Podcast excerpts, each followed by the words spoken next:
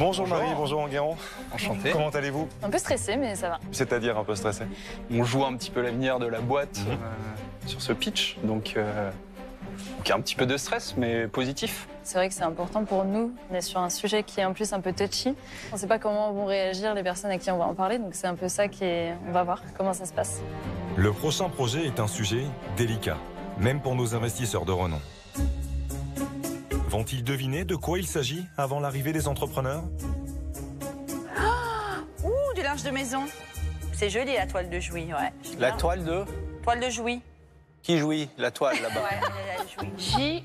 De la toile de Jouy. Je veux dire, attention, tendre des perches pareilles à Marc aussi. euh, c'est- C'est ça, c'est qu'en plus, moi, c'est c'est plus fort que moi. C'est la boule de cristal, il se passe un truc avec la boule, c'est sûr. C'est c'est plus un pénis de cristal. hein. Oh, mais c'est pas possible. Ah oui, vraiment. Si toi aussi tu t'y mets, euh, là, euh, Marc plus Eric. Et bonjour, c'est Nicolas de Immobilier Compagnie, bienvenue dans cette nouvelle émission. Et dans cette émission, on va parler de pénis de cristal et de choses totalement bizarres. j'ai voulu te faire l'intro, je, connais, j'ai pas vu l'émission. Je suppute que ça va être euh, coquin, mais je ne sais pas. Alors, avant même d'attaquer, il faut que tu saches qu'il y a des business, dont les business qui tournent autour euh, effectivement de la coquinerie, qui sont très, mais alors très, très particuliers. Et effectivement, si on tombe dans ce domaine, on pourrait avoir une émission exceptionnelle. Donc, sans plus de transition, on va découvrir de quoi il est question, de quoi il s'agit et sur quelle pente glissante nous allons nous engager. Parce qu'effectivement, il y a plein de choses que tu ignores peut-être, dont le fait que dans la coquinerie, la TVA euh, n'est pas au même montant que dans les autres business, que les financements et les paiements en ligne sont plus compliqués à obtenir. Enfin bref, il y a plein de particularités que j'espère nous allons découvrir ensemble dans cette émission. Mais avant, et comme d'habitude, laisse-moi un commentaire et des étoiles là où tu m'écoutes, parce que les podcasts sont durs à référencer et que tes étoiles et ton commentaire, c'est ce qui m'aide le mieux. Sinon, tu prends le téléphone d'un ami et tu l'abonnes sauvagement à l'émission. C'est aussi la meilleure façon de me faire connaître. Enfin, tu vas sur le site immobiliercompagnie.com. Dans l'onglet formation, bah, il y a ma formation. Enfin, il y en a deux, mais bon, c'est la même, euh, c'est le début et la fin, 1 million et 10 millions. Ou alors, tu vas dans l'onglet livres et il y a mes livres, tu cliques, tu cliques et tu les reçois dans ta boîte aux lettres. Je te rassure, aucun de mes livres n'est un encart publicitaire pour mes formations. Mes livres sont des produits, ma formation est un produit. Bref, tu es libre de les commander ou pas. Mais dans tous les cas, de la même façon, laisse-moi des étoiles et un commentaire là où tu le commandes, Amazon, mon site, enfin bref, fais comme tu veux, mais fais-le. Sans plus de transition, Patrick, j'ai très envie de savoir de quoi il est question. Magnéto. Avant de rencontrer les investisseurs, je me sens un peu stressée, mais je suis vraiment super contente de pouvoir être là aujourd'hui pour, euh, pour aborder ces sujets-là avec les investisseurs. Donc j'ai hâte.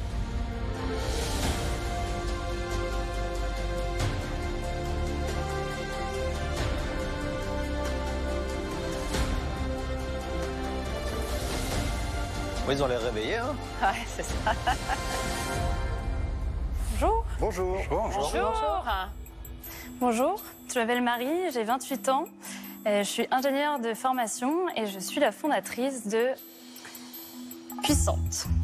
De qui? De pardon, on a pas... Puissante. Puissante. Puissante. Exactement. Oula. C'est pour nous, ça, Eric. Donc Puissante, c'est une entreprise de vibromasseurs. Aujourd'hui, on est venu vous voir. Ah bah non, voilà. c'est justement parce que vous Ah n'êtes bah pas là. C'est ça le problème. C'est bon.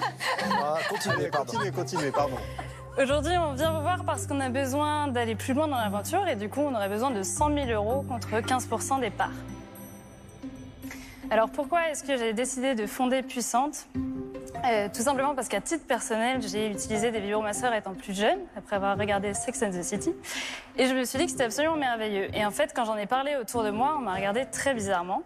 Et le problème, c'est que c'est très mal amené dans le sens où c'est extrêmement sexualisé, ce qui rend la chose très taboue. Alors que finalement, la masturbation, c'est simplement prendre du temps pour soi, un moment avec soi, pour apprendre à se connaître, à se découvrir, à savoir ce qu'on aime, ce qu'on n'aime pas, pouvoir le dire également à l'autre. Et en fait, c'est simplement être bien dans son corps et dans sa tête. Donc c'est la mission de Puissante, c'est de détabouiser la masturbation et la sexualité féminine. Puissante, c'est une marque engagée. On reverse 1 euro par commande à une association qui lutte contre l'excision, qui s'appelle les Orchidées Rouges. Et aujourd'hui, du coup, on vient vous présenter le premier vibro de la marque, donc qui s'appelle Coco by Puissante et qui a la particularité en fait d'aspirer la partie externe du clitoris et qui peut ou non se plier pour pénétrer et vibrer. Ok. Marc, sois pas gêné comme ça. Enfin, Ah, je suis pas gêné, moi je vois, je vois très bien qu'est-ce que qu'est-ce que c'est. Comment, que c'est- comment, quoi ça quel est sert. le nom? Comment ça s'appelle? Coco. Coco. Coco par puissante, ouais. Ah, Coco par puissante. C'est ça. Puissante, ouais. Euh, moi, c'est Enguerrand. Euh, j'ai suivi l'aventure de Puissante depuis les prémices. Et j'ai tout de suite été bluffé par Marie, par son ambition et par son audace de vouloir changer ce, domaine. Et après des centaines d'heures euh, d'échanges sur la marque, on a décidé de s'associer parce qu'on s'est rendu compte qu'on pouvait être vraiment très complémentaires. En janvier 2021, on a lancé une campagne de financement participatif sur Ulule qui a été un réel succès parce qu'on fait partie des 40 projets les plus financés depuis la création d'Ulule. Et suite à cette campagne, on a fait euh, un sondage auprès de toutes nos acheteuses et nos acheteurs et on s'est rendu compte que pour euh, 45% de ces personnes, c'était leur premier achat de vibromasseur. Donc pour nous, ça a vraiment validé le constat qu'il y a un réel décalage entre l'offre et la demande. Depuis, donc euh, Puissante, c'est euh, c'est plus de 3000 clientes, c'est 220 000 euros de chiffre d'affaires en trois mois et demi, et c'est des euh, partenariats signés avec des grandes marques de beauté, bien-être. Et encore une fois, le fait que, que des grandes marques s'intéressent à ce domaine, ça montre que la santé sexuelle fait partie intégrante du bien-être global. Donc aujourd'hui, on cherche une personne qui souhaite investir, mais également nous conseiller, nous orienter. pour, que, pour, pour nous aller de drôle, plus là Je comprends. rien. et aller plus loin. Donc si ça vous intéresse de faire bouger les mentalités sur ces sujets, eh, on serait ravis que vous rejoigniez l'aventure. Je vais vous distribuer un Coco by Puissante à chacun, comme ça vous pourrez le voir. merci. Il y a plusieurs couleurs. C'est tous les mêmes? Oui, il y a rose ou bleu. Voilà. Merci. Ah. ah, ça vibre. Bah oui, ça vibre. Bah, c'est le principe d'un vibromasseur. hein. Voilà, en fait, il y a le premier bouton qui sert à mettre l'aspiration en marche. Donc, Vous pouvez L'aspiration, mettre sur la ah paume oui. de votre main, comme ça vous allez vraiment sentir. Oui, oui, voilà. Il marche pas, le mien. Non, le mien non plus. Tiens, prends un qui Il marche. faut rester appuyé. Restez appuyé longtemps Ah, dessus. restez marche. appuyé Et longtemps, après, ouais. vous avez Oh. différents modes Ah oui, d'accord. C'est. euh, qui va jouer sur la puissance. Ils sont en roue libre à côté, là, les, les deux au milieu. Ça, ça se met dans le clitoris, c'est ça? Alors ça, ça se met sur la partie externe du clitoris. Ex- En tout cas, ça Externe. fonctionne. hein. Et Ça après, stimule le clitoris. Exactement. Vous voyez là Ouais. Ça y est, on l'a Delphine, reperdu. elle est en détresse. Ils sont morts de rire. et en fait, euh, la partie qui se plie vibre également. À la partie du dessus aussi, là? Voilà, ça peut vibrer. Bon, je t'avoue que je savais pas quand couper en fait. C'était un peu euh, difficile pour moi. J'ai laissé. Moi aussi, j'étais en roue libre. Alors déjà, bon, la première chose qu'il y a à dire, mais qui est évidente, c'est que la manière dont est en train de se passer ce pitch montre quelque part l'état d'esprit général autour de ce sujet. Alors, il y a quelque chose qui me vient, qui est peut-être inattendu, mais que je suis obligé de dire à ce stade, et qui me fait euh, forcément sourire, c'est que, en fait, aux États-Unis, ce moment aurait été extrêmement gênant. Moi, je trouve que globalement, le pitch est assurément, enfin, de manière générale, assez bien passé. Et en fait, il s'est assez bien passé parce que on est en France et qu'en France, on arrive à parler assez librement de la sexualité, alors qu'on n'arrive absolument pas à parler d'argent. Et c'est très drôle parce qu'aux États-Unis, c'est plutôt l'inverse. Bien que, et je le répète souvent dans les émissions, n'allez pas vous imaginer que l'argent n'est tabou qu'en France. Il y a de la gêne autour de l'argent partout dans le monde. Mais ce que j'essaye de te dire maladroitement et qui me laisse aussi un sourire au coin du visage, je vais arriver à le dire, euh, et que je n'arrive pas à m'ôter, c'est ce côté finalement, on est capable de parler de vibromasseur, de clitoris et de sexe, on n'arrive pas à parler d'argent en France, et on n'est pas capable de parler de sexe et de clitoris aux États-Unis, mais on arrive à parler d'argent. Je ne dis pas qu'il y a une des deux euh, sociétés qui est mieux que l'autre, je ne dis pas qu'il vaudrait mieux qu'on parle plutôt d'argent que de sexe, n'ai pas d'avis sur le sujet, simplement je dis que c'est assez ironique de voir que euh, ça n'est pas euh, aussi simple que ce que ça paraît. Au demeurant, maintenant venons sur le sujet. Premièrement, je voudrais te toucher un mot des propos que je t'ai tenus tout à l'heure pour que justement tu puisses être à peu près au fait de ce qui se passe dans le monde des sex shops et de la vente de produits sexuels actuellement en France. Il y a donc une taxe sur les bénéfices, en plus de toutes les taxes que nous payons en France, qui est de l'ordre de 30%. Il faut savoir qu'il y a des taxes supplémentaires et des différenciations de TVA en fonction des activités que tu as dans le monde de la sexualité. Et qu'aujourd'hui, euh, il existe des parades, dont une qui est assez connue euh, et qui est quand même, bon, euh, je dirais, discutable, parce que je pense que voilà, c'est pas la, meilleure méthodologie pour procéder. Euh, mais bon, c'est lié à toutes ces taxes qui en plus et qui s'ajoutent sur cette activité qui pèsent sur le commerçant. Entre autres, par exemple, pour te donner un ordre d'idée, tu as 2% sur le CA euh, réalisé sur la location de DVD qui sont prélevés par les impôts. Euh, et qui est payé en même temps que la TVA. C'est-à-dire quand tu payes la TVA, tu dois rajouter 2% parce que c'est des DVD pornographiques. Euh, tu, as des taxes aussi pour tout ce qui est euh, producteur de films porno qui, sont supplémentaires, supplétives. Et en gros, tous les produits classés X sont surtaxés depuis, alors je peux me tromper dans la date, mais 1976. Donc voilà, ça c'est une réalité euh, qui est ce qu'elle est, c'est la réalité française, c'est très dommage, mais c'est comme ça. Il y a un modèle économique qui est discutable aussi, qui circule, qui consiste à se déclarer comme vendeur euh, de lingerie et à mettre un coin dans son magasin pornographie et à vendre des accessoires porno. Attention, en cas de contrôle fiscal, à mon avis, tu te fais redresser. Mais c'est pour te dire que voilà, il y a des petits malins qui échangent entre eux des astuces pour essayer d'éviter toutes ces taxes parce que ben, ça les embête et c'est compréhensible. Donc pourquoi il y a une surtaxe sur tout ce qui est euh, coquin? Bien, tu l'as compris et tu le sais déjà en fait avant même que l'émission commence, tu le sais parce que euh, tous ces produits-là rapportent 220 000 euros en trois mois d'existence. La campagne Ulule la plus financée ever. Ça te montre qu'il y a un réel engouement euh, non maîtrisé, non maîtrisable autour de ces activités-là et que comme tout le monde le sait, mais que personne ne veut s'en occuper, et c'est aussi ce qu'on peut reprocher aux hommes politiques, c'est-à-dire qu'ils sont capables de te mettre une taxe et de te dire, ouh là là, euh, attention, hein, il ne faut pas, euh, il ne faut pas, comment dire, il ne faut pas que vous gagnez trop d'argent dans l'industrie pornographique, parce que bon, vous comprenez, vous avez déjà beaucoup d'engouement, d'engouement, pardon, donc on va vous prendre vos bénéfices, parce qu'il y a une taxe sur les bénéfices, une sur TVA, enfin bref, tu m'as compris.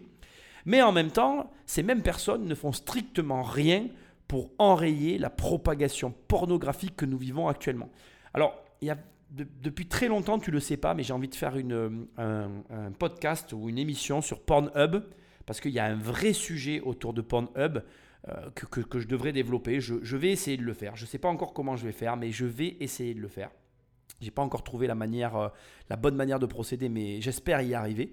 J'ai le texte en fait. Il faudrait que je, me, je vais peut-être me prendre une voix off pour me lire le texte et pour analyser ce que j'ai euh, traduit. Parce que Pornhub, c'est vraiment euh, une catastrophe en fait. Je veux dire, sur Pornhub, tu vas trouver des viols d'enfants, etc. Et personne ne s'attaque au problème en fait.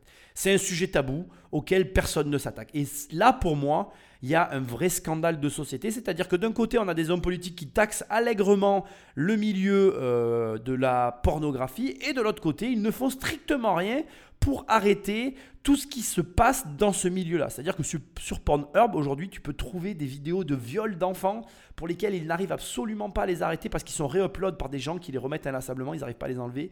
Il y a, euh, c'est, énormissime. Donc je ferai une émission sur le sujet, je te le garantis. Pour l'instant, on finit les qui veut être mon associé. Mais c'est pour dire que autour de ces activités, il y a un réel enjeu, et on ne parle pas de petits enjeux, on parle de très gros enjeux économiques à tous les niveaux. Il y a euh, carrément, on, élude complètement les problèmes parce qu'on n'a pas envie de s'en mêler, parce que c'est trop compliqué, et en même temps, on prend l'argent qu'il y a, parce que tu comprends, il y en a beaucoup, et que donc, il faut euh, venir piocher euh, là où le fric se trouve. Donc, bon, bah, bien évidemment, tu sais ce que je vais te dire maintenant. Nos deux compères qui ont créé cette boîte sont lancés dans un domaine très lucratif, et ça te montre que tous les domaines sont possiblement attaquables. Aujourd'hui, qui aurait cru que le domaine du porno, le domaine de la sexualité vibromassante était révolutionnable. Je ne l'aurais pas cru. Ici, on a un objet. Alors certes, elle est ingénieure, certes, elle a la capacité à construire ce produit, mais tout le monde n'est pas capable. Enfin, tout le monde n'est pas déjà capable de se dire je vais faire un vibromasseur, alors que c'est juste de l'audace de se dire je vais sur ce marché. Qu'est-ce qu'elle s'en fiche en fait au final? Elle est en train de proposer quelque chose de nouveau avec son espèce de trou qui aspire le clitoris. Je suis certain qu'elle est sur quelque chose d'unique et qui n'avait jamais été fait auparavant. Moi, je suis convaincu que ça ne peut que fonctionner. Un, ça veut dire que tout est faisable et tout est réalisable. Deux, ça veut dire que tu peux oser te positionner sur n'importe quel marché dès l'instant que tu as des améliorations à apporter, des innovations, même des idées, même simplement des systèmes de fonctionnement différents de ceux qui existent. Et enfin, je veux quand même le préciser, que tu as la capacité aussi à monter une boîte qui gagne de l'argent. Je pense qu'on va avoir les marges, etc. Mais au vu de l'engouement, je ne suis pas surpris. Donc, voilà, je t'ai donné pas mal d'informations pour une intro. On va maintenant rentrer dans leur entreprise. 220 000 euros en 3 mois au demeurant. Ça veut dire qu'ils partent, on va, on va arrondir à 200 000 euros, d'accord Que l'on multiplie par 4, 3 x 4, 12, on est sur 800 000 euros. La valo de l'entreprise est un petit peu supérieure, sûrement justifiée par le fait que euh, ils, ils escomptent que si l'un des associés rentre avec eux, ils vont réussir à passer à la vitesse supérieure et que du coup le chiffre va considérablement augmenter. La base de quasiment 1 million d'euros la première année, c'est quelque chose d'assez énorme. Donc effectivement, ils ont raison euh, d'essayer de un petit peu surévaluer leur boîte. Maintenant, est-ce que les personnes qu'il y a en face d'eux, à savoir les différents potentiels associés, sont au courant de la surtaxation qui touche ce genre d'activité. Est-ce qu'ils ont l'audace de se lancer dans ce genre de métier? Parce qu'il y a quand même quelque chose ici qui est important que je dois te souligner, c'est que euh, depuis le début que je fais ces émissions, je vais prendre le cas de Marc Simoncini, on parle souvent euh, du fait que lorsque ce genre d'associés rentre dans les entreprises, leur réputation à elle seule suffit pour parfois euh, créer une hype autour de l'activité, créer quelque chose, augmenter le chiffre d'affaires, etc. Là, il y a un nouveau problème qui va s'imposer à eux dans cette émission et qui est euh, très original, je trouve, c'est l'acceptation d'associer leur nom à ce type d'activité. Est-ce qu'il ne pourrait pas y avoir un problème dans cette émission finalement de, par exemple, Marc Simoncini qui dit, écoute, le projet est top, il y a de l'argent, il y a tout ce qu'il faut, mais moi je refuse d'associer mon nom. Je refuse de ternir quelque part un petit peu ma réputation sur ce, style de projet. Et euh, bon voilà. Et enfin, il y a un dernier point qui n'est pas négligeable non plus. Le porno, le X, ce domaine d'activité reste un domaine particulier à tous les niveaux. Et donc, il faut avoir quand même une certaine, je dirais, expérience du milieu pour arriver à tirer son épingle du jeu. On va découvrir tout ça ensemble, mais je suis très curieux de la suite pour bien connaître le, secteur, parce que je trouve que c'est hyper intéressant à la fois en termes d'investissement ou à la fois en termes personnels, parce que c'est des, des sujets qu'on n'aborde pas assez et il faut vraiment les mettre sur la table pour le grand public. Oui. Le leader incontesté dans ce type de marché, si je dis pas de bêtises, c'est le womanizer. Oui. Sans avoir eu besoin d'allumer mon téléphone, hein, comme vous l'avez euh, tous remarqué. Vous y connaissez bien. Euh, bah, vachement au courant. Quelle euh, différence avec le womanizer qui a exactement la même aspiration, qui a le même principe bah, En fait, alors déjà, l'aspiration n'est pas exactement la même dans le sens où il y a différents, différentes intensités tout simplement. Et après, c'est justement la, la particularité de celui-ci, c'est qu'on peut le plier pour pénétrer. Euh, en fait, il y a le choix, soit on le plie, soit on le plie pas. Parce qu'il y a des personnes qui préfèrent avoir euh, de la pénétration, d'autres au contraire qui veulent absolument pas ça. Et donc là, ça vraiment l'alternative. Et, pour aller plus loin que le produit, même s'il est super et je vous fais confiance sur les évolutions, euh, comment vous voulez le raconter? Parce que le risque, c'est un peu ce qui se passe euh, en ce moment même, mmh. c'est qu'on rigole, qu'on se marre parce que tout le monde est un peu gêné, c'est normal. Mmh. Euh, comment vous pouvez vendre l'histoire et aller plus loin que juste, bon, ben, c'est un sextoys pour vous faire du bien? Est-ce qu'il n'y a pas un, sujet presque plus philosophique en disant, ben, c'est la liberté pour la femme et c'est la possibilité pour elle de prendre, même plus que du bon temps, c'est presque philosophique, qu'elle reprenne sa liberté en main? Ben, C'est exactement ça en fait, et c'est aussi pour ça que ça s'appelle puissante, parce que on est intimement persuadé que justement le fait de prendre du temps pour soi, de se connaître, de se découvrir, ça permet vraiment de prendre confiance en soi et de se sentir puissante en fait. Donc effectivement, il y a une ah sorte d'émancipation, de libération par rapport à ça. Les personnes ont envie de comprendre, ont envie d'apprendre leur plaisir, parce que finalement, c'est vraiment ce truc de les hommes se masturbent, tout le monde le sait et tout bah, le monde s'en fout. Excusez-moi, mais je vois pas où est l'innovation. Qu'est-ce que vous avez inventé dans le sextoy pour pouvoir le lancer en 2020, alors que ça existe de manière assez décomplexée depuis 20 ans maintenant? Effectivement, bah, les sextoys, ça existe depuis des années, euh, ça s'utilise, mais ça reste très tabou. Nous, on veut vraiment apporter ça d'une matière. Donc c'est pas le produit, c'est le discours. Alors, Alors, il y a beaucoup sur le discours, et après, ce produit-là qui permet de se plier et d'offrir l'alternative, ça n'existe pas non plus. Donc, c'est aussi là-dessus. Ah, donc il y a une innovation sur le produit. C'est ça. ça. ça ma question. Alors, vous êtes sûr que ça n'existe pas, ça? Moi, j'ai jamais vu ça. Hein. Enfin, c'est non pas que je sois. euh, mais, mais franchement, il a. Il est très, il est très doux au, au toucher et euh, il est joli. Euh, j'ai jamais vu ça comme ça qui se plie et tout. Il y a Franchement, une jamais. forme euh, qui est similaire, qui est, c'est une boîte américaine qui le fait, où on est sur 300 euros le produit. Nous, on va le vendre 119 euros TTC. Ah ouais. Et comment vous allez vous y prendre pour, pour Alors, véhiculer Bah, ça parce que maintenant, vous voyez, la campagne Ulule, on est quand même 40e sur 35 000, Combien vous avez levé sur Ulule? 200 000 euros de chiffre d'affaires. Donc, en fait, tout, Ah, c'est ça le chiffre voilà, d'affaires. 200 000 euros, c'est Ulule. On a, on a fait 190 000 euros exactement sur Ulule, et depuis un mois où on a lancé notre euh, e-commerce, on a fait 30 000 euros, qui sont des précommandes. qui sont ça. encore des Ah oui. précommandes. Parce que le produit, il est fabriqué où Par qui? C'est une, on fait une marque blanche? C'est quoi? Ah non, non, non, c'est nous qui avons développé le moule, etc. C'est fait en Chine. On a voulu, à la base, euh, j'anticipe la question, on a voulu le faire en France. Euh, on s'est cassé les dents, on a Bien cherché sûr. un fournisseur pendant plus de six Ah, mois. c'est pas possible. Et tous nous ont dit qu'ils n'avaient pas le savoir-faire euh, et que ça les intéressait pas. Après, nous, on est intimement persuadés que si on fait du volume, si on en commande 100 000, ils trouveront le savoir-faire. Et clairement, c'est notre objectif euh, dans les prochaines années de, de revenir en France. Anthony m'impressionne. Franchement, Womanizer, fallait vraiment le sortir. Alors, au cas où tu veuilles voir ce que c'est, ça ressemble à une boutique de vente de rasoirs électriques. Sauf que c'est pas des rasoirs, tu l'auras compris. C'est vrai qu'il n'y a aucun, euh, sur le site Womanizer, tu pourras y aller, il n'y a aucun produit qui ressemble au produit que euh, propose Puissante. Womanizer, juste pour que tu aies l'orthographe, ça s'écrit euh, W-O-M-A-N-I-Z-E-R. Et juste pour info, je suis allé, comment je dirais, sur le, sur le site de Puissante. Je, je le fais, je te parle généralement du site, des sites à la fin de l'émission, mais là je t'en parle direct. Et euh, effectivement, donc Coco et le lubrifiant sont à 125 euros le pack, 119 et 12 euros. Donc 12 euros pour le lubrifiant et 119 pour Coco. J'ai fait des recherches aux États-Unis et j'ai trouvé alors euh, pas du tout ce, que, ce qui a été dit dans l'émission. J'ai trouvé en fait un, espèce de concurrent qui s'appelle Kama. Alors comme Karma, euh, comme le Karma Sutra, tu vois. K-A-M-A. Et c'est un produit qui est déjà incurvé, qui, me semble être euh, incurvable et qui est vendu au prix de 62,95 dollars. Donc ici, la question de l'innovation, bon ben pour moi, elle est, on, on répond oui. Enfin, ils répondent oui, il y a une innovation. Moi, je trouve pas qu'il y ait une, inno- une innovation de fou, ben, tout simplement parce que on retrouve des produits similaires aux États-Unis. Alors, je n'ai pas trouvé celui à 300 dollars, mais j'en ai trouvé un à 62 dollars, mais je suis pas sûr qu'il soit amovible. Donc, à prendre avec des pincettes. Il faut voir que là, les questions qui sont posées sont relativement intéressantes.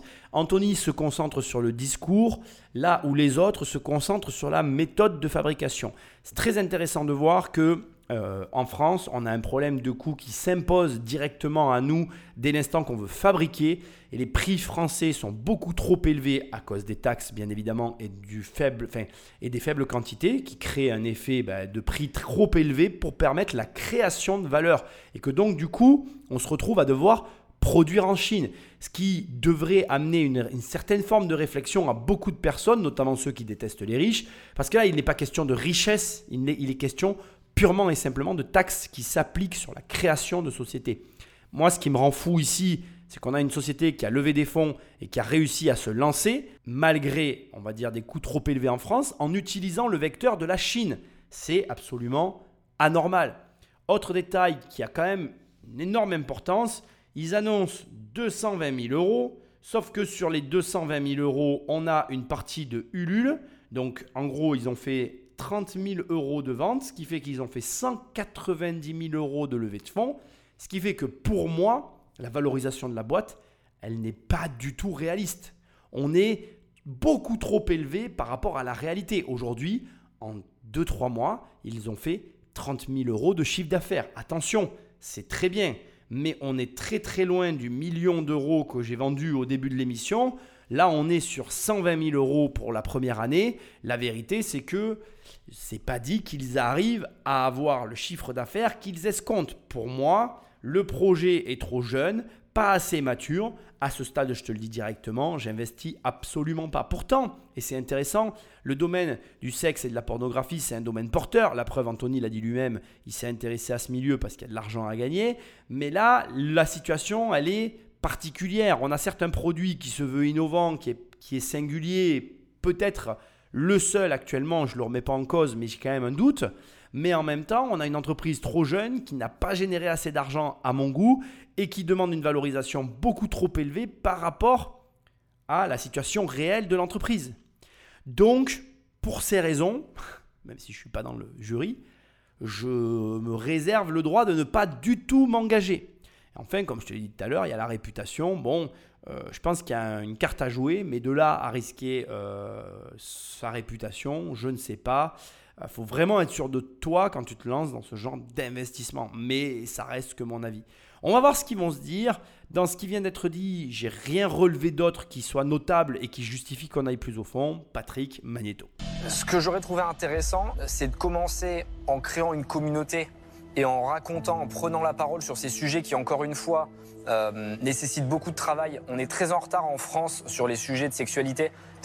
Et c'est assez aberrant de voir que dans les écoles, on n'en parle pas.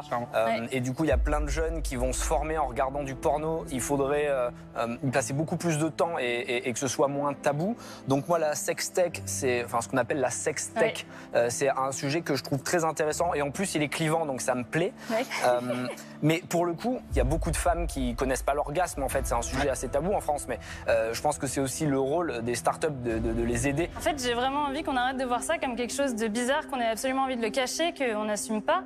Parce que, bah voilà, se masturber, c'est normal. Et je veux dire, tout le monde le fait ou le fait pas. Et en fait, la plus grosse problématique, justement, chez les femmes, c'est qu'on se rend compte qu'il y a un gros sentiment de honte ou de, ou de culpabilisation et de gêne. Et du coup, il y a plein de femmes qui ne le font pas pour ces raisons-là. Et c'est hyper dommage parce que bah, c'est normal, c'est important, c'est bon, non, etc. elles le font pas avec des outils. Oui, elles le font pas, sinon même avec leurs mains, en fait. Ah bon c'est pas un problème. Non. Mais excusez-moi, mais la dichotomie, c'est pas masturbation versus non masturbation, c'est masturbation avec un gadget versus masturbation dite naturelle. Eh ben, je suis désolée, mais là-dessus, je vous rejoins vraiment pas parce que Ah, c'est finalement, là que c'est intéressant. dans la société, les hommes se masturbent. C'est un fait, tout le monde le Mais sait. ils le disent pas, enfin, ils sont pas plus à l'aise que ça. Hein? T'es à l'aise, toi? Je suis super à l'aise avec la Non, masturbation. mais toi, t'es à l'aise avec tout. Mais euh, Je pense que tout le monde est assez d'accord sur le, le constat de base, mais parce que vous n'avez pas bien structuré le pitch et la ça. manière de le présenter, ça a cassé le lien. Et je me demande même si vous ne devriez pas repenser tout le business model et plutôt que de vendre un produit, plutôt vendre un abonnement où chaque mois vous offririez euh, de nouvelles vidéos, de nouveaux sextoys, de nouvelles manières de les utiliser, mais vraiment dans l'éducation, dans l'accompagnement. Yes, et ça vous ferait du business récurrent tous les mois. Euh, et je pense que c'est là-dessus que vous devez vous orienter. Justement, on est en train de- d'essayer de trouver le modèle et le format pour le, pour le mettre sur le marché. Donc ça, c'est des sujets qu'on est en train de traiter en ce moment. C'est très intéressant de voir que finalement, le problème ici, c'est le pitch. Et non pas le pitch en lui-même, c'est-à-dire c'est pas la façon dont ils ont présenté leurs sextoys et leurs produits. Le problème, c'est l'approche du marché global. C'est-à-dire que, à part amener un produit innovant et dire ah ben voilà, les femmes se masturbent pas, ça va pas du tout, il faut changer ça, ils n'amènent rien d'autre à tout ce qui existe déjà.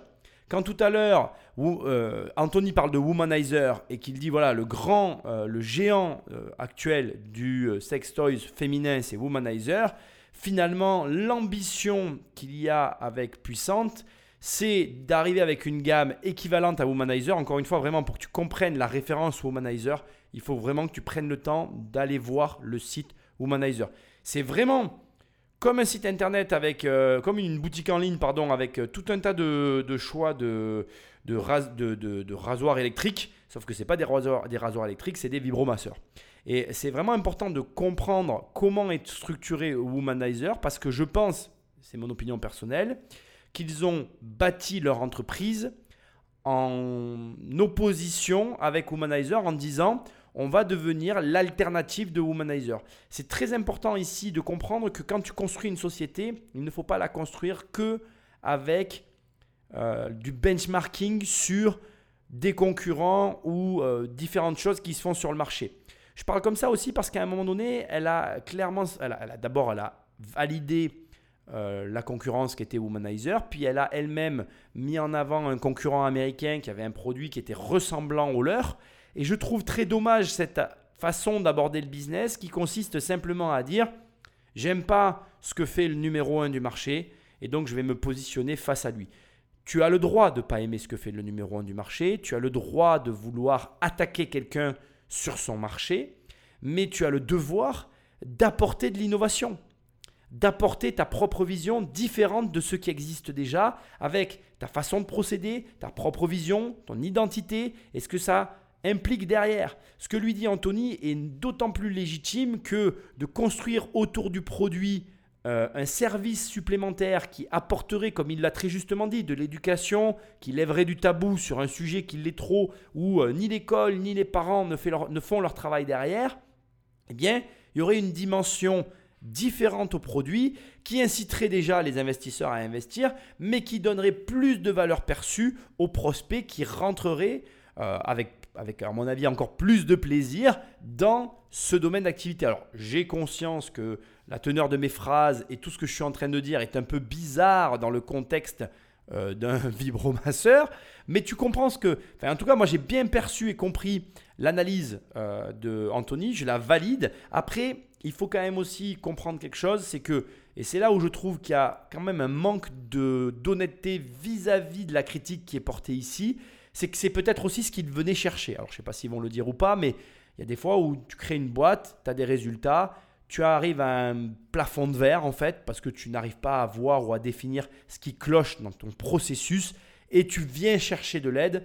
Bon alors, effectivement, je remets pas en cause que le fait je remets pas en cause pardon, le fait que le pitch ait peut-être été mal fait, qu'il manquait d'éléments et de consistance, mais ils sont peut-être là aussi parce qu'ils viennent chercher l'idée qui va venir consolider ou faire passer leur société au step supérieur. Et euh, très clairement, c'est aussi facile que ce que ça paraît, en tout cas, euh, que d'arriver à faire évoluer une société comme celle-là, parce que il y a des difficultés qui s'ajoutent en plus des entreprises normales, qui sont ben, bien évidemment le business en lui-même, qui est dans un domaine singulier, on l'aura compris. On continue. Euh, bon, alors moi, je vais, me jeter à l'eau. Je, je, c'est pas un secteur que je connais du tout. Ça me concerne pas des masses, donc je suis pas. Moi, je vois là où vous voulez aller. Je, pense que vous avez un bon début. Et franchement, la bonne idée, c'est que vous n'avez pas vraiment encore démarré. Donc, si j'avais un conseil, posez-vous deux minutes. Repensez à la marque, repensez au produit, repensez à ce que vous voulez faire, repensez à la manière dont vous allez en parler, vendre votre histoire. Je suis pas certain que vous ayez encore bien euh, digéré, intégré la, bonne, la bonne logique. Mais là, je pense que c'est un tout petit peu tôt encore. Pour cette raison, je ne vais pas pouvoir vous, vous accompagner. Donc, Marc n'y va pas. Et ça ne me surprend pas, je pense que personne va y aller. Je te le dis direct, ça casse un peu le suspense, mais je vois mal qui que ce soit lever le portefeuille à ce stade D'abord, il y a quelque chose qui est ultra intéressant. Je ne crois pas que ça nous soit jamais arrivé. Euh, c'est que là, on est sur un, segment de marché qui est extrêmement rentable. Hein. la discussion sur la rentabilité n'a pas lieu. En fait, pour moi, il n'y a pas lieu de se demander s'il y a de l'argent à gagner ou pas dans ce domaine d'activité. Donc pour moi, la rentabilité, elle est là. Et là, il se produit une chose qu'on avait. Pour, j'ai pas souvenir qu'on l'avait déjà vu, mais je peux me tromper. Mais ce qui se passe, c'est que le pitch est raté. Au point où Marc leur dit revoyez votre copie.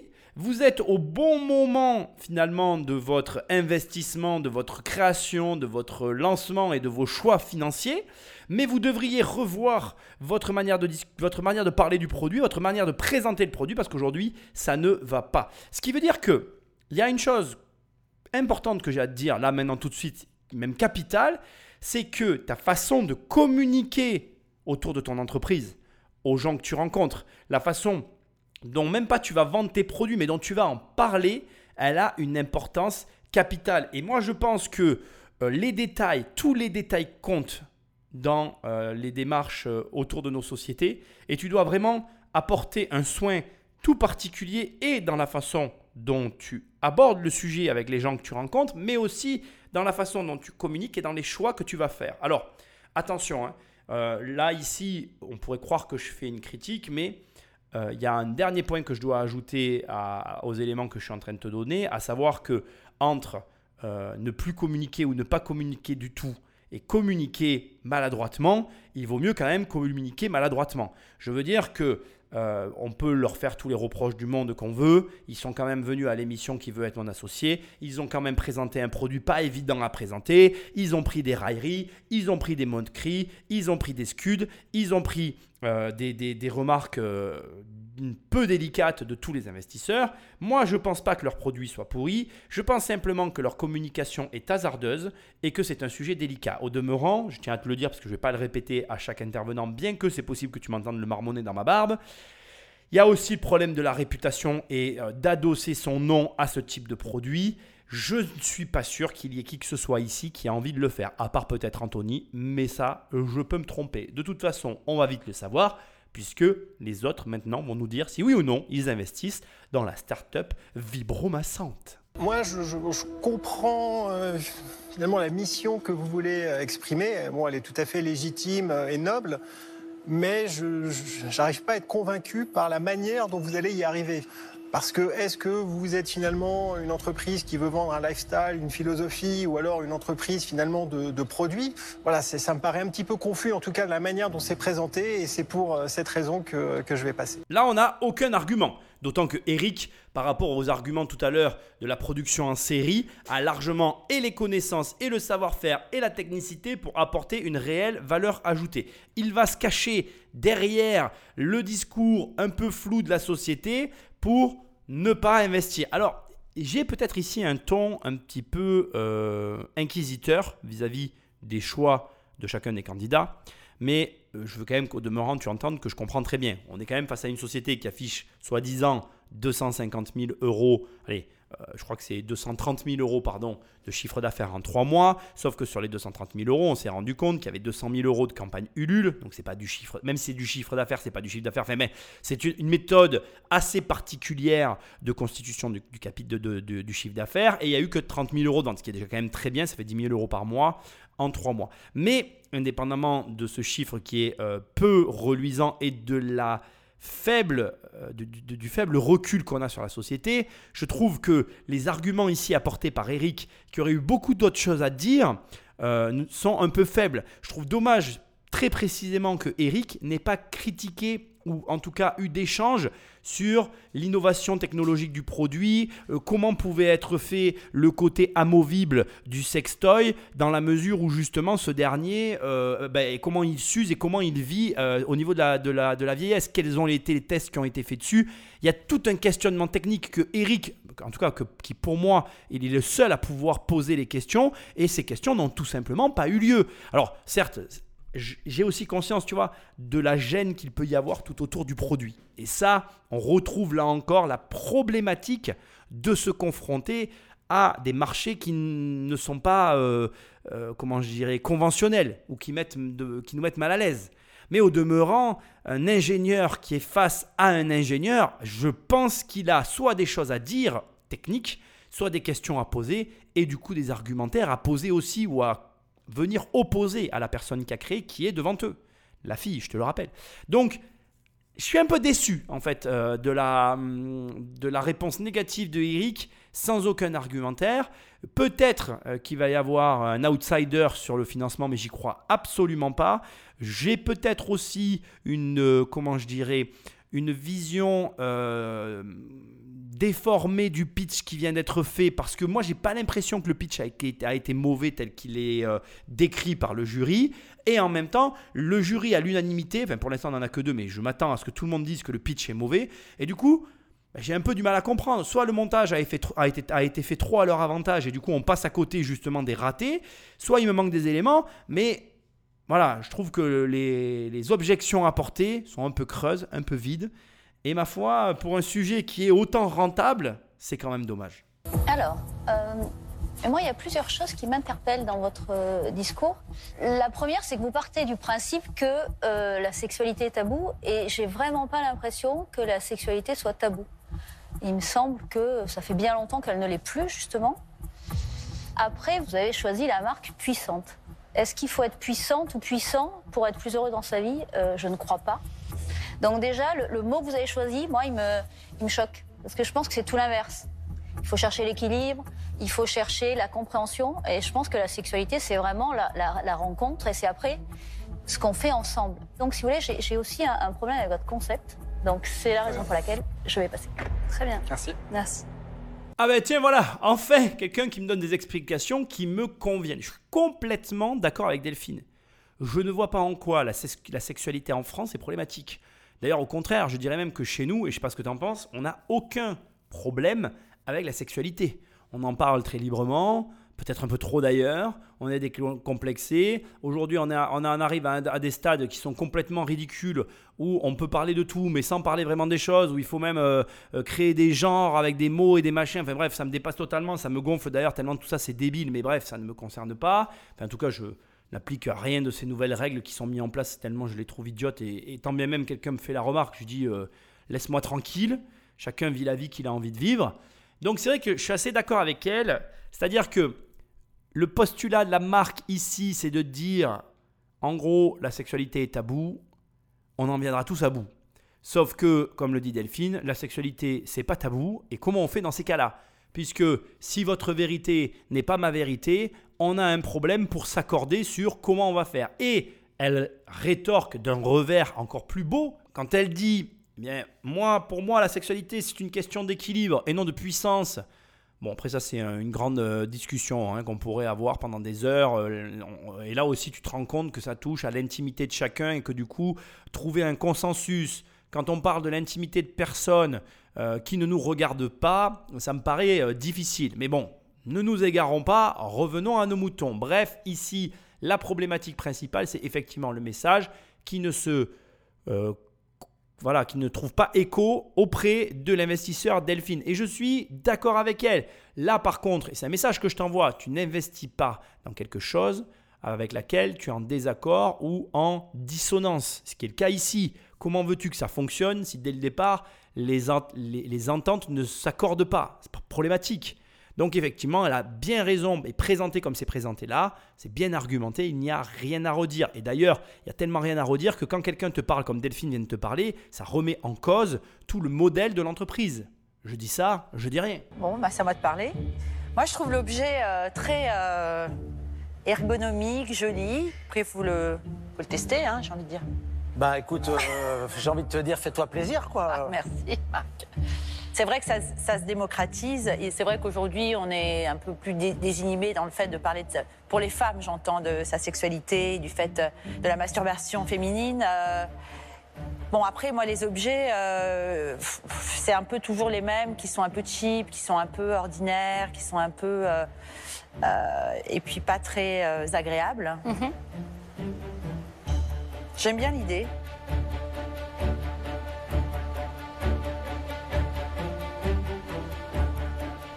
Ce qu'il veut dire. non, mais on aime tous l'idée, hein. ben, ah, ces rapports à l'argent, je, c'est je- compliqué. je sais pas, il faut que je réfléchisse là un petit peu. Si vous pouvez me laisser un petit peu de. De temps Ah, intéressant. Alors on a quelqu'un qui se pose des questions. hein. Allez, on va écouter Anthony parce qu'il va prendre la relève et puis on, on analyse tout ça. Ben, moi, je, je vais vous donner mon, mon avis en attendant. Ouais, vas-y. Euh, C'était euh, intéressant d'entendre les, les femmes du jury parler. Je trouve que vous êtes très courageux, courageuse. Ça, c'est vrai. C'est un sujet très compliqué à aborder, on le voit. hein. Et tout le monde a un avis. C'est ce qui vous permettra aussi de créer de, de l'attraction, du débat. Donc, quelque part, c'est positif. Je pense que la sextech, c'est un, un milieu qui est en train d'exploser. Parce que ce qui s'est passé en France, c'est que les seuls investisseurs, c'était, je les citerai pas, mais des producteurs du porno qui investissaient dans les startups. Et donc, de suite, ça donnait une connotation un peu sale, un peu euh, industrie du X. Puissante, je trouve le nom intéressant. C'est pas le produit qui est puissant, mais c'est euh, la femme qui le devient euh, grâce à son épanouissement personnel. Mhm. Donc, je trouve que c'est euh, c'est assez intéressant. Pour autant, vous avez vraiment manqué votre moment de grâce. Et c'est dommage. Et même, tu vois, tu as les bras croisés, vous êtes un peu dans la retenue. Ouais. Vous n'avez pas été au bout de votre message parce que dès le début, vous êtes fait un peu sécher. Et c'est vrai qu'on a rigolé et ça vous a un peu cassé dans votre lancée. Et vous auriez pu connaître quasiment un orgasme euh, télévisuel. Oh. Euh, et ça. vous avez loupé ce moment. Euh, vous êtes parti sur le produit alors qu'en réalité on s'en fout. C'est pas le plus important. Vous auriez dû partir de la promesse, mission et descendre. Et là vous auriez pu saisir l'auditoire. Mais je vous invite à rebosser votre modèle. Je pense que vous n'êtes pas loin. Et revenez nous voir ou reparlez-nous dans quelques mois quand vous aurez fait ce switch. Parce qu'aujourd'hui, même si vous êtes en train de le faire, c'est difficile de se positionner si on n'a pas des premiers chiffres de traction, si on n'a pas une communauté qui est abonnée, si on n'a pas une preuve de concept. Donc, euh, pour ces raisons, je vais passer, mais je crois dans votre mission et ne baissez pas les bras. Top. Merci. Merci beaucoup. Définitivement, il m'aura fallu faire cette émission pour me réconcilier avec Anthony. C'est un truc de fou, plus je le découvre et plus je l'apprécie. Je partage pas la totalité de son analyse par contre. Là où je trouve que ce n'est pas pertinent, il a dit que des choses euh, très intéressantes, mais là où ce n'est pas pertinent, c'est que précisément parce que c'est brouillon et mal fait, que c'est le moment de rentrer. Et c'est précisément euh, ceux qui sont venus chercher. Bah, paradoxalement, tu vas me répondre que euh, comme ça a été brouillon et mal fait, euh, ils, vont, comment dire, euh, ils ne peuvent pas réussir à lever des fonds, ce qui est aussi un petit peu la contre-argumentaire de ce que je suis en train de te dire. Seulement, moi, je voudrais te dire qu'à des moments dans ta vie, tu sais pas où t'en es. Comme le dit Anthony, tu es à un doigt, sans mauvais jeu de mots d'ailleurs, d'arriver au résultat. Tu as besoin d'un coup de pouce et je pense que c'est ce qu'ils sont venus chercher ici. Malheureusement, comme l'a dit Anthony, ils n'ont pas su trouver d'écho parce que le pitch a été mal fait, parce que beaucoup de choses ont été mal faites. Moi, je suis un peu, euh, comment je dirais, euh, euh, déçu parce qu'effectivement, euh, on est face à un produit qui ne peut que marcher.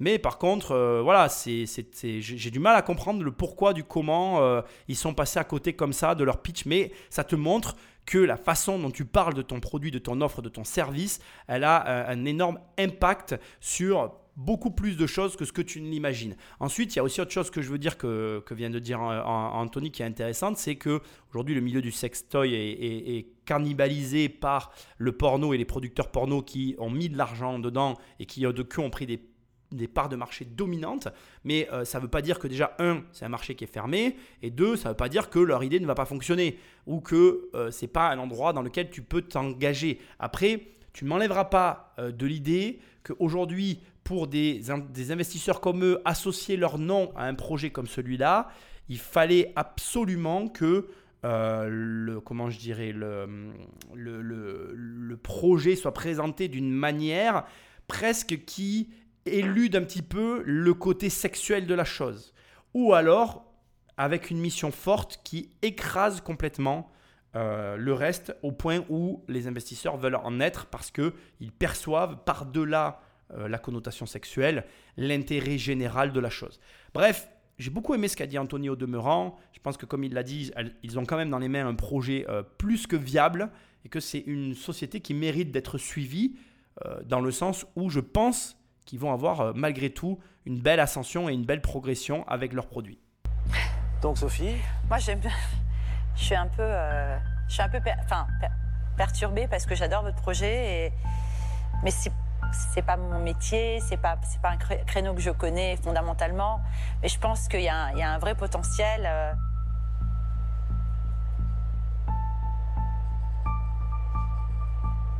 Euh, je, je vais pas y aller. Ça marche.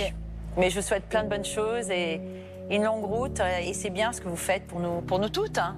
Et puis on va pas gêner pour, pour nous tous l'essayer. aussi, hein, Pour parce nous que nous tous. pendant ce temps, euh, C'est important que On l'homme. va pas se gêner, c'est avant tout pour nous, déjà les femmes. On va le tester et, euh, et plein de bonnes choses pour la suite. Merci beaucoup. Merci beaucoup. Merci. merci. hein. Merci. Au revoir. Au revoir.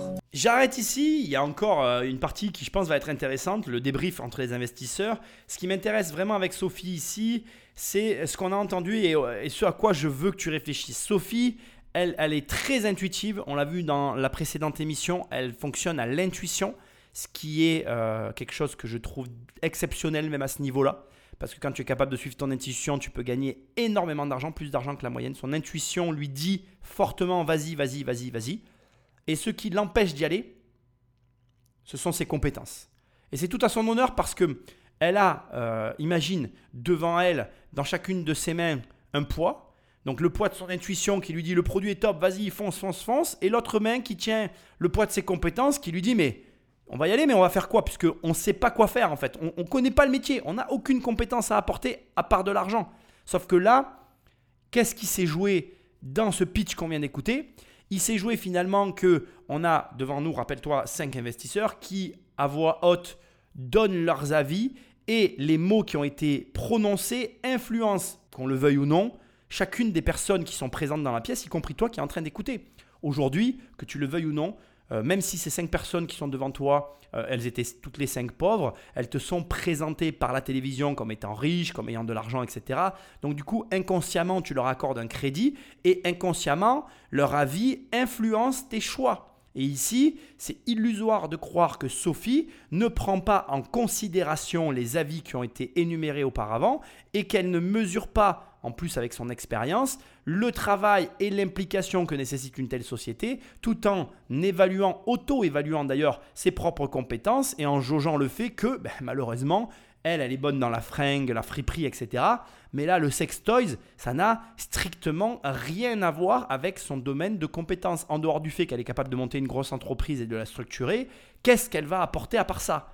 Et ça, ça n'est pas le principal besoin à ce stade des deux jeunes personnes qui se dressent devant eux et qui ont des besoins euh, immédiats bien en ingénierie, en négociation de gros sur de la fabrication française, en amélioration de produits, en marketing, etc. etc.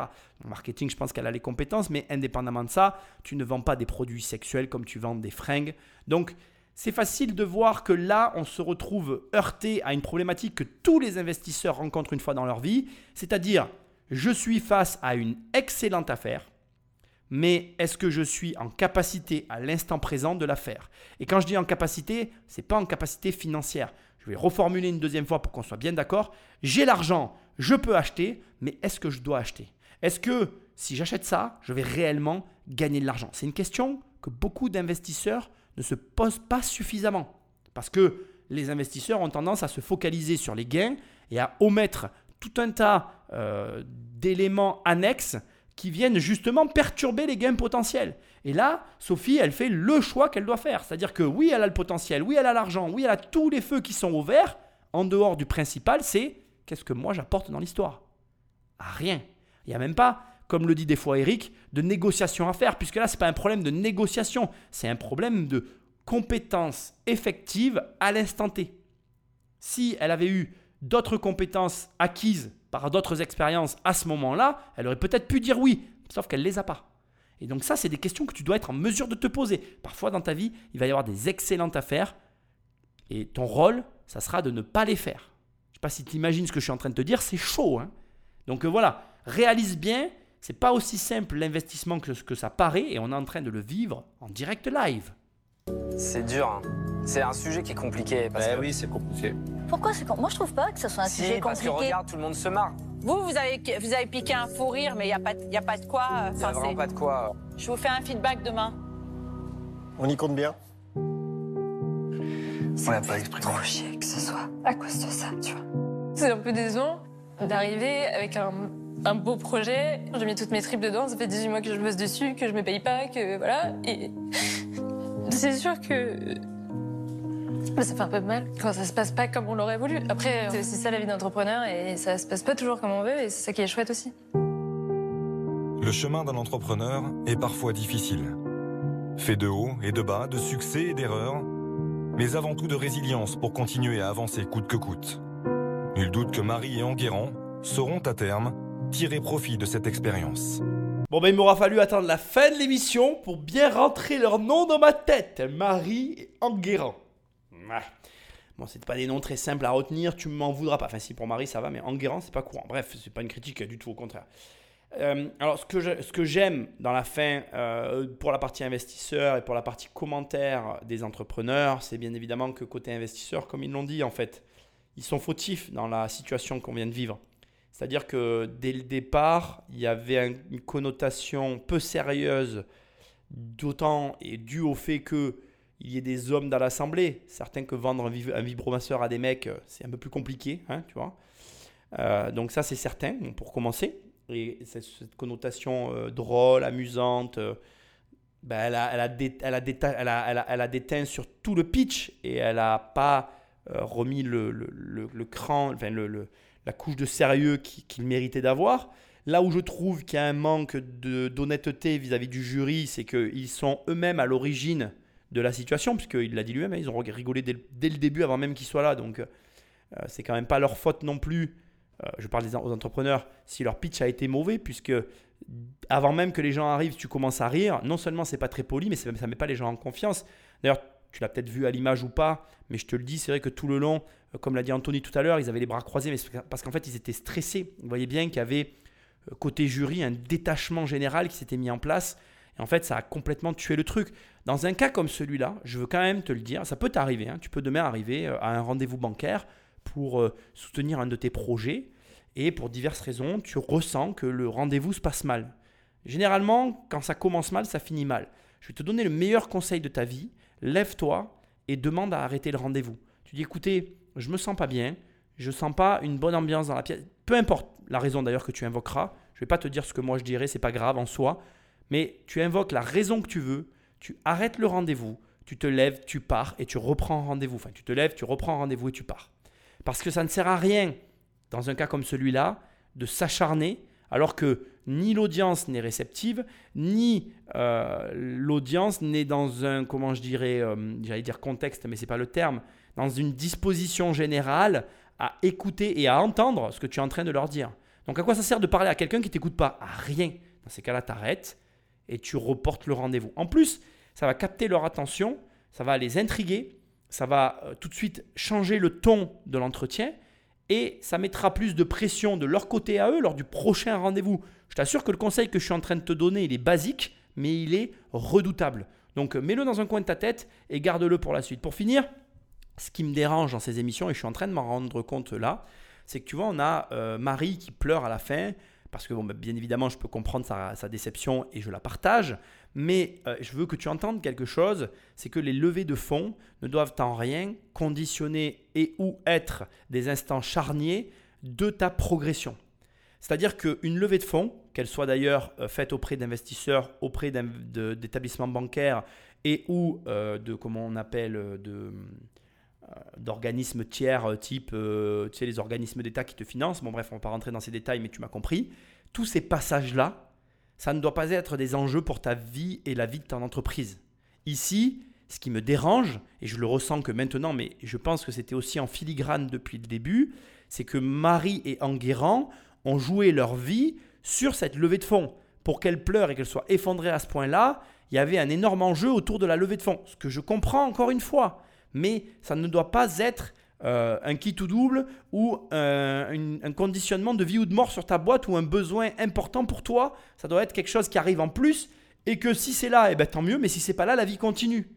Parce que s'il y a autant d'enjeux autour euh, d'une levée de fonds, ça veut dire que déjà, euh, il y a un problème dans ton entreprise et ça veut dire aussi ensuite que tu comptes là-dessus pour te développer alors que ce n'est pas le cas. Ça ne, la levée de fonds, elle doit juste accentuer un processus qui est déjà en marche.